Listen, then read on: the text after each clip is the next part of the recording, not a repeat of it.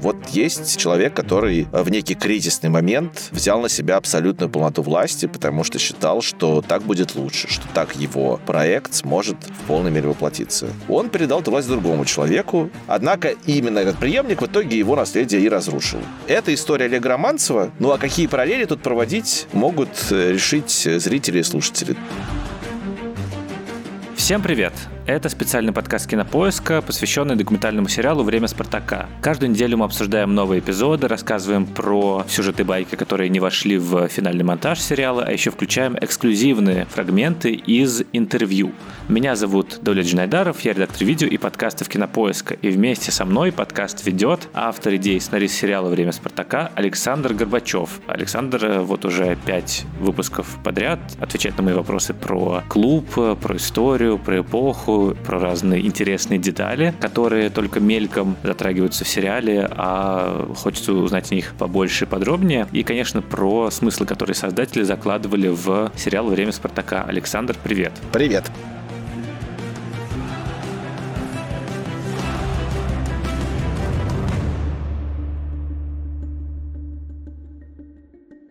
Начну прямо с главного, а именно отборочный тур в Евро-2000 и матч с Украиной. Кажется, это до сих пор главная травма российского футбола, современного, по крайней мере. И в сериале очень здорово, мне кажется, показано как раз и ожидание, и трагедия после, и сам момент, конечно, вот этот вот культовый, который ты ждешь, ждешь, что сейчас вот он произойдет, а там сначала стоп-кадр, потом монтажно на интервью перемещается, и ты такой, вот сейчас, сейчас Филимонов выринет мячик, и он его в итоге роняет, как бы тебе не хотелось обратного. Помните ли вы этот матч? И есть ли какие-то идеи что сам Александр Фильмонов про это думает, потому что в сериале он просит пропустить. Очевидно, это до сих пор какая-то большая травма для него, но, возможно, есть какие-то другие подробности других источников про его ощущения. Да, для меня, честно говоря, это тоже, ну, наверное, самое яркое впечатление от футбола в 90-х уж точно. Я прям отчетливо помню, как я его смотрел у себя дома в городе Обнинске, Калужской области. И я помню, что вот после того, как Карпин забил, я открыл окно окно на балкон, чтобы, когда произойдет финальный свисток, выбежать на этот балкон и орать «Ура!» типа. И, конечно, когда мяч залетел в ворота сборной России, человек сходит к суеверию, я думаю, ну вот, конечно, блин, открыл балкон, вот тебе и пролетело, типа. То есть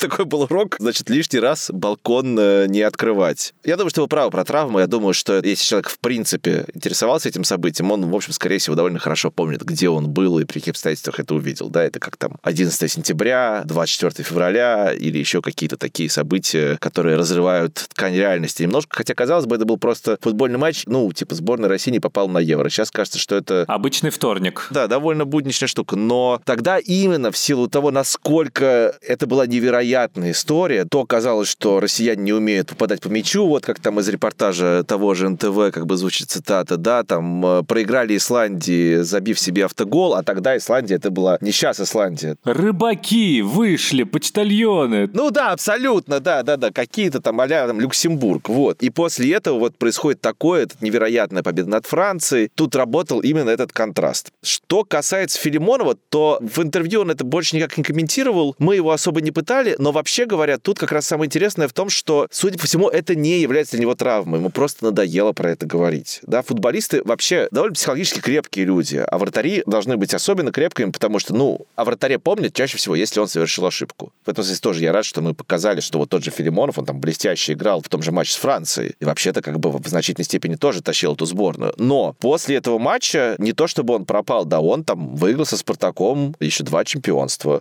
Он уехал играть в Динамо Киев. Там у него не очень сложилась карьера, но что меня больше всего восхищает в карьере Филимонова, это то, что уже после как бы основной футбольной карьеры он ушел в пляжный футбол и как основной вратарь сборной России по пляжному футболу в 2011 году выиграл с ней чемпионат мира. Поэтому я думаю, что когда вот Филимонов на это смотрит с его горизонта, ну да, вот был такой один матч, люди очень расстроились, но у него было как бы и до того, и после много и побед, и поражений, и сам он не раз говорил об этом, процитирую фрагмент э, из интервью, что у меня что-то надломлено, что у меня что-то не так, это же все было потом придумано. Был сложен миф. Как можно после такого надлома еще три раза стать чемпионом страны? Что же за надлом такой, если после него человек еще выигрывает и выигрывает? Ничего этого не было. По большому счету, это просто ошибка. Да, ошибка в важнейшем матче, но ее может совершить любой вратарь. В общем, урок психотерапии от Александра Александра Филимонова. Всем бы так как бы относиться к таким событиям. После этого поражения начинается какой-то такой период романцевского падения, наверное, или какое-то погружение куда-то в не очень здоровую ситуацию. И как раз в сериале показано, что в начале 2000-х он начинает удалять людей из команды. Это было скорее про единовластие, про то, что он терпел споров, про выгорание или же про все вместе. То есть Романцев говорит, что вот какое-то смутное время, но спрашивали ли вы его об этом? Или же скорее решали, что нет, это слишком какая-то горячая тема, и вы не хотите, чтобы он закрылся во время интервью. Да, вообще, конечно, в интервью с Романцевым был такой риск. Где-то он открылся, где-то нет. Смутное время это скорее, он говорит все-таки уже про период Червиченко. Это он вполне комментировал, но у него мнение такое, что это нормальный процесс. Про того же Тихонова, который только год назад был лучшим футболистом страны, просто одним днем выставили Спартака, он говорит, что вот он хотел специально дать э, ему какую-то дополнительную мотивацию, потому что что-то вот Андрюша закис, и как-то уже нет у него энергии, и вот действительно, говорит Романцев, значит, он потом замечательно играл в «Крыльях Советах», и вообще как бы еще продлил футбольную карьеру. Ну, Тихонов на это говорит, что спасибо, конечно, но типа мне было очень плохо. Эти события он вполне комментирует. Другой вопрос, что, конечно, он сам-то не скажет ни слова выгорания, ни уж тем более слова там самовластия. Слава богу, признал, что немножко как бы стал хуже чувствовать контакт с игроками к концу 90-х, и его стали просто скорее бояться, чем в партнерских отношениях с ним находиться. Романцев вообще говорил, что вот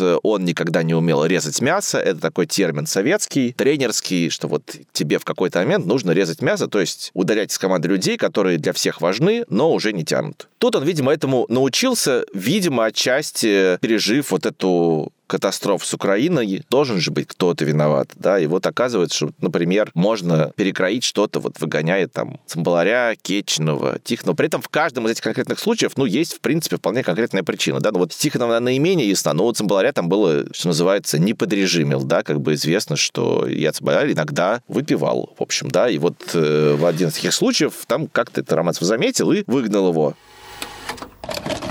У нас такая жесткая в этом плане была команда. Народ такой языкатый, Илюха Цимбаларев там не пропустит шутку какую-нибудь. Меня что-то называл всегда Аль Пачино. Я смотрел все время в зеркало, вроде на Аль Пачино я не похож. Цимбаларь, он жил на Кутузовском проспекте, и как-то раз он вышел из дома выбрасывать мусор в шлепанцах или в домашних тапочках даже. А потом внезапно обнаружил себя на чьей-то свадьбе в Одессе. Тем не менее, Романцев его прощал, его обожали, и Романцев его любил, и Ярцев его любил, его все любили, его невозможно было не любить. У него был такой характер, у него был добрый юмор, команда вокруг него объединялась. Это был эпицентр позитива и доброты и юмора такого чисто одесского в «Спартаке». Ну да, Илья Цимбаларь, он человек позитив вообще. То есть он что в быту, он, что на поле, он всегда с улыбкой, всегда с какими-то шутками. Одессит, короче. Я его душил, душил, говорю, расскажи, как ты раки варишь. Он мне так рецепты не дал. Вроде и друзья были. Вместе жили. Он очень здорово умел раки варить. Вот. Я говорю, ну дай мне рецепт. Так и не давал.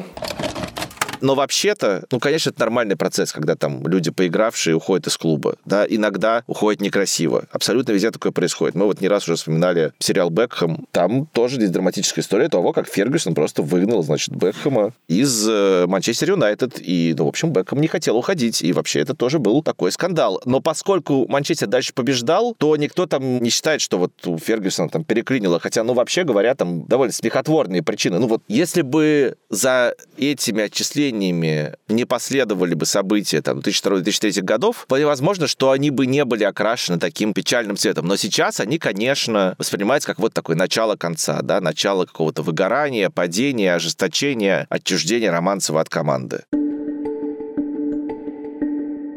как раз про 2002-2003 год, про падение, про Андрея Червиченко, такое явление антагониста, как, не знаю, Танос появляется в сцене после титров, или же в «Мстителях. Война бесконечности». Вот тут, значит, Червиченко появляется такой, опа, половину команды щелкнет пальцем, и она исчезнет. Но при этом круто, что в серии дано ему слово, и мне кажется, для вот этой конкретной серии сразу плюс 100 к кинематографичности всего происходящего, происходящего. Если ты гениальный тренер, если ты себя таковым мнишь, ну вот у тебя есть набор игроков, который, в принципе, тобой тоже одобрен. Докажи, что ты не только с э, Юранами, Анопко, э, Никифоровыми, Цимбаларями и Титовыми с Тихоновым можешь выигрывать чемпионат. Докажи, что ты можешь это делать и с обычными ребятами.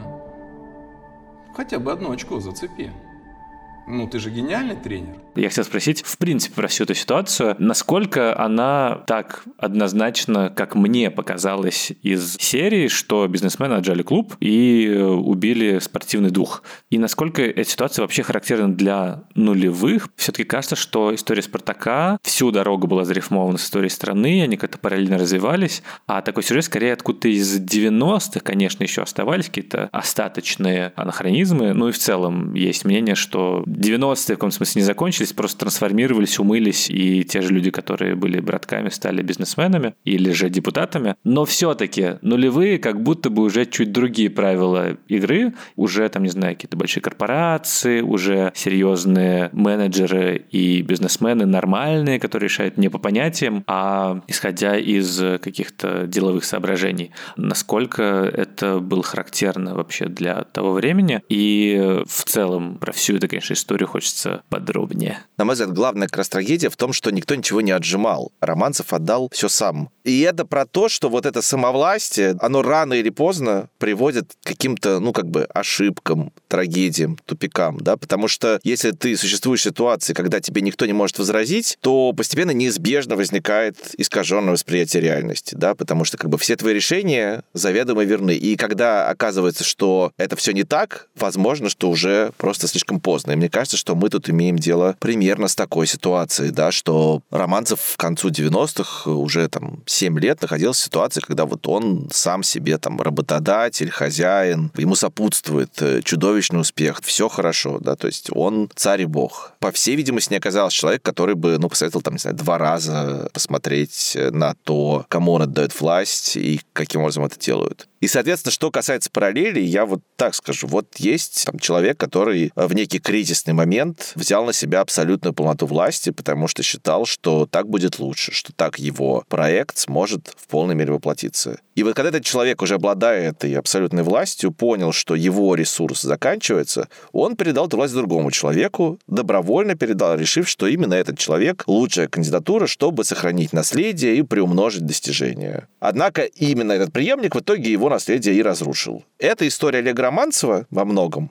Ну а какие параллели тут проводить могут э, решить зрители и слушатели, да, с событиями из жизни там России 90-х, 2000-х и 2010-х. Сложно ли было договориться с Червиченко, потому что очевидно же, что у него как бы репутация... Но он наслаждается этой репутацией. Это абсолютно несложно. У меня вообще вызывает в этом смысле большое уважение. Человек, который, ну, как бы уже 20 лет всем доказывает, что он не верблюд, что не надо считать его виновником всех бед Спартака. Он очень спокойно это делает, явно образом к этому привык, он все время ходит на телеканалы разные, комментирует. Он понимает свою историческую роль, и, в общем, он явно ее принял. Я думаю, что гораздо больше раздражения будет от, условно, таких вот классических спартаковцев, вроде того же замечательного нашего спикера Игоря Рабинера, когда вот они увидят, что вот там Червиченко сидит в этом сериале, что-то говорит. Да, многие люди считают, что им вообще нельзя давать слово, что это какое-то чудовище и так далее. Он согласился легко и, как видим, абсолютно как бы понимает, какую роль он играет. Да, вот это вот абсолютно великолепная фраза, что типа уволить тренера это как пепел смахнуть сигареты, да, ну то есть он отыгрывает вот этого человека, того же, который говорил, что типа, ну что там, бутылку водки не купите, купите абонемент. Ну вот есть люди, которым нравится быть таким там злодеем, да, Люцифером в какой-то степени. Кажется, что Андрей Червиченко один из них. В этом есть какое-то свое обаяние, как мне кажется. Ну а как по-вашему, эта ситуация, она именно какое-то продолжение 90-х, условно, последний аккорд в вот это вот диком э, явлении, которым была эта эпоха, это десятилетие, условно, от 89 до 2002, или же это именно признак нового времени? Мне скорее кажется, что это какая-то история типа остаточная. Мы говорили уже тоже в одном из предыдущих выпусков, что Романцев как бы привлекал в управление клубом людей, которые он там лично знает, но которые там до этого, ну, например, в ресторане работали, да, но вообще ресторан и футбольный клуб довольно разные бизнесы. Ну вот они вот приходили в «Спартак» и, в общем, были по-своему успешны. Червиченко, судя по всему, пришел примерно так же. Ну вот есть там знакомый у Шикунова, который бывший игрок «Спартака», там был техническим директором, вот он типа бизнесмен, владеет там банками, заправками, болельщиками. Давайте привлечем его, чтобы он был спонсором. Да, то есть, а дальше э, вся эта ситуация с Сычевым, например, который тоже в этой серии как бы немножко раскрыта, и вот Бесчастно хорошо говорит, да, что вот руководство в лице Червиченко, но и Романцева, Бесчастно, конечно, за Романцева, но Романцев же тоже там был, как бы, да, он вот действовал таким методом, типа, что ты как бы захотел денег, видишь, ноги тебе переломаю, да, а Сычев своим отцом, судя по всему, хотели просто повышение контракта, как это бывает. Опять же, там есть куча сложностей в этой ситуации, не будем в них погружаться, но я думаю, что вы правы в том смысле, что, наверное, то, что произошло вот с этой всей историей с Червиченко и Романцевым, это такой результат просто несовпадения клуба и того, как в нем привыкли вести дела с эпохой. В этой серии как бы активно действуют э, фанаты и болельщики как некоторая сила, которая условно осталась сохранять спартаковский дух, когда Романцев уже чуточку отошел от дел, когда президентом становится какой-то неприятный человек, э, не любящий на самом деле, возможно, футбол или Спартак. И здесь они как бы скорее положительными выступают героями, но при этом начало нулевых, вот как мы много раз обсуждали, что вот болельческая культура в начале 90-х нет, нет, еще вот э, они не группировки, там, середина 90-х, нет, нет, еще все как-то не ксенофобно. Но начало нулевых, кажется, уже тот момент, когда про болельщиков, про фанатов стали говорить в новостях, в том числе в ключе какого-то хаоса, скорее насилия. И самые яркие примеры тут это погром 2002 года, после проигрыша в чемпионате мира. Я вот это уже помню сам по себе. И такая картина, все эти машины перевернутые, и все эти истории про 25-й кадр, который мелькал во время трансляции. Вот это там какая-то реклама была, где мужик что-то разбивал, и из-за нее якобы болельщики пошли все громить. Но, конечно, очевидно, это было не какое-то внешнее влияние, которым хочется часто объяснить какие-то эксцессы, а что-то внутри этой культуры. Кажется, это как-то важное дополнение к тем образам болельщиков, которые есть в сериале, которые скорее положительные и такие жертвенные. Ну, я думаю, вы знаете, что вот вся эта как бы некая эскалация, которая к концу 90-х пошла, и, собственно, наш собеседник об этом тоже говорили, и мы сможем, я думаю, сейчас что-то послушать, это в некотором смысле, ну, как бы действие равно противодействию, да, то есть в какой-то момент на трибунах стало много как бы буйной молодежи, и довольно быстро появился ОМОН, который начал просто бить. А они начали как бы бить обратно. И дальше, мне кажется, это все пошла какая-то эскалация насилия в значительной степени. ОМОН с точки зрения болельщиков не нужен на трибунах. Спецподразделение должно быть что? Купировать какую-то ситуацию, когда уже без физического жесткого насилия невозможно на трибуне обойтись. Зачастую присутствие сотрудников, которые готовы на конфликтной ситуации, двигало в сторону конфликта. Просто болельщики, которые приходили с семьями, с детьми, они ушли, потому что обстановка и условия на стадионе стали такие, что не хотелось ходить. И появились фанаты, которые сами по себе, безусловно, переживали и так далее, но они уже на футбол шли как на войну. Им уже не важно было столько, что происходит на поле, им важно было перекричать, переорать. Полеческая футбольная среда стала очень агрессивной. Один раз даже Романцев одного вытащил. Это было в Нижнем Новгороде. Вбежал парень во время пресс-конференции, кричит «Спасите, за мной гонятся». И выскочил на улицу. А за ним с одной стороны милиционер бежал, а с другой каких-то два хулигана местных видно. И мы бросились. Там куча была уже такая, обступили. И вот Романцев, значит, его вытащил оттуда. С одной стороны эти били, там местные фанаты а с другой стороны милиция. Такое впечатление, что они приходят не футбол смотреть, а именно побуянить. Но почему-то это все отражаться должно в игре «Спартака». Там надо обязательно им сломать кресло. Вот по поводу всех э, креслопадов, да, раньше были скамеечки и все. А потом начали делать кресла. И все подручные средства использовались, да, для борьбы с ОМОНом, там, скажем так, или для борьбы с противоборствующими группировками. Как это есть булыжник, орудие пролетариата, да, так и кресло есть орудие фаната, да, вот стихами, да. Я хорошо помню матч против Сатурна в Раменском, когда были беспорядки, кресла летали, ОМОН выходил, болельщики. Олег Иванович Романцев поднялся на трибуну, пытался всех успокоить, потом пошли к радиорубке. Самбалари Тихона пытались также унять. У меня, на самом деле, тогда в голове были только такие мысли, что только дайте нам доиграть. Мне очень сильно хотелось играть в футбол. У нас все получалось, все было здорово, игра давалась. Я только переживал об одном, чтобы команды не увели с поля и никому не засчитали какое-нибудь поражение техническое опять же, я не знаю, это надо там проверять, исследовать, но мне кажется, что культура болельческого насилия в России во многом сформировалась как ответ на культуру еще и государственного насилия.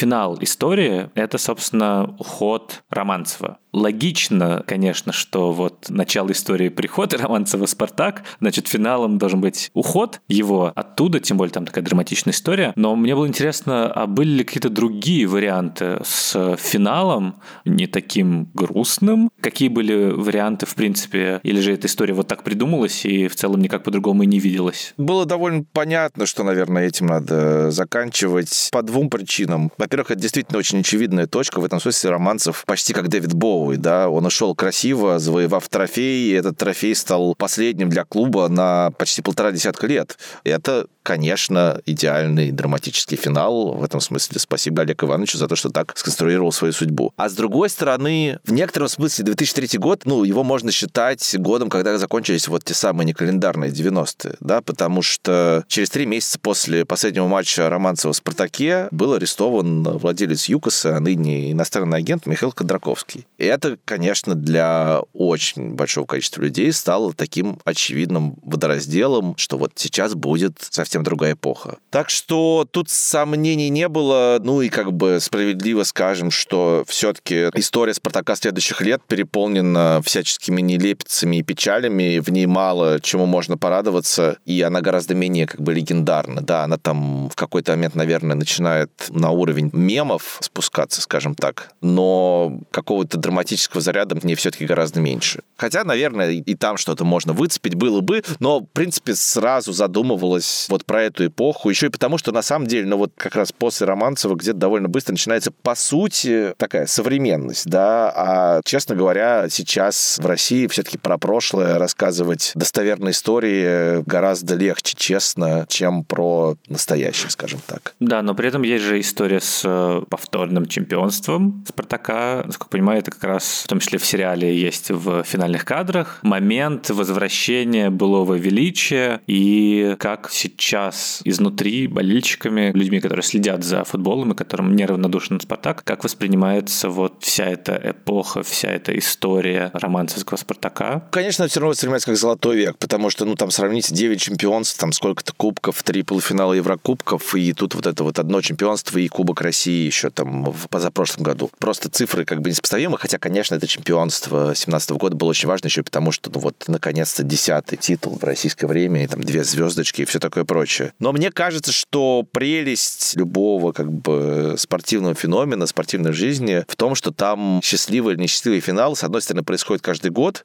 а с другой стороны, происходит никогда. Можно спорить, насколько там Спартак сохраняет сейчас ту идентичность, которая была заложена, не знаю, Николаем Петровичем Старостиным, Бесковым, Романцевым, кем угодно, да, но мы видим, что в любом случае это команда, которая продолжает жить, команда, которая продолжает будоражить миллионы людей, и даже сейчас, когда в команде почти уже никого не осталось, да, кто там тогда играл или работал, все равно в «Спартаке» есть какая-то эта энергия. Она иногда дает какие-то странные результаты, да, там в духе истории с Заремой Салиховой, да, как бы ее участием в жизни клуба, но все равно в этом есть какая-то мощная энергетика, это интересно, за этим интересно следить. Даже когда «Спартак» не убеждает, а как-то там перестраивается или находится в кризисе, это все равно как-то зрелищно, энергично. В этом есть, ну, если угодно, какая-то мистика, вот какой-то дух, да. В «Спартаке» всегда интересный. Просто я говорю с самого начала, я не болельщик «Спартака», но я понимаю, что реально это команда, за которой интересно следить потому что ну, вот в ней все время какие-то странные штуки происходят. Иногда хорошие, иногда плохие, но в этом есть яркость.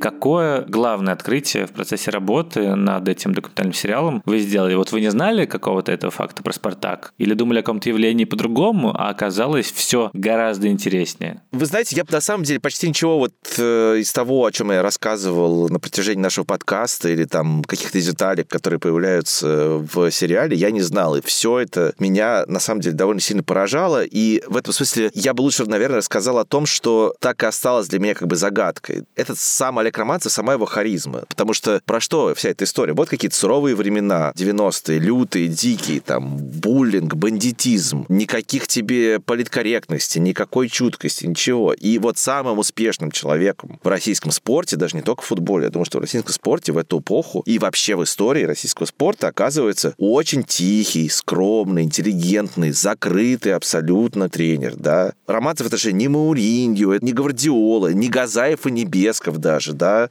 он вообще, строго говоря, ни на кого не похож из э, современных тренеров. Он как бы не тренер-звезда. Как вот такой негромкий, тихий человек каждый почти год перестраивал свою команду, снова и снова делал из нее чемпионов, побеждал там Реал, Наполи, Ливерпуль тот же. Да, одновременно рулил футболом и бизнесом, еще и сборной. Паковал каким-то образом всех этих сложных людей с характером, с амбициями, чтобы они работали вместе и побеждали. Ну, мне кажется, что так, если по-честному, что сериал все-таки по итогу больше ставит этот вопрос, чем отвечает на него. В этом все равно есть какая-то загадка, и в этой загадке есть, ну, своя прелесть, потому что в самых ярких и самых великих героев всегда остается какая-то тайна. И получается, что вот Романцев и его «Спартак» как раз из таких.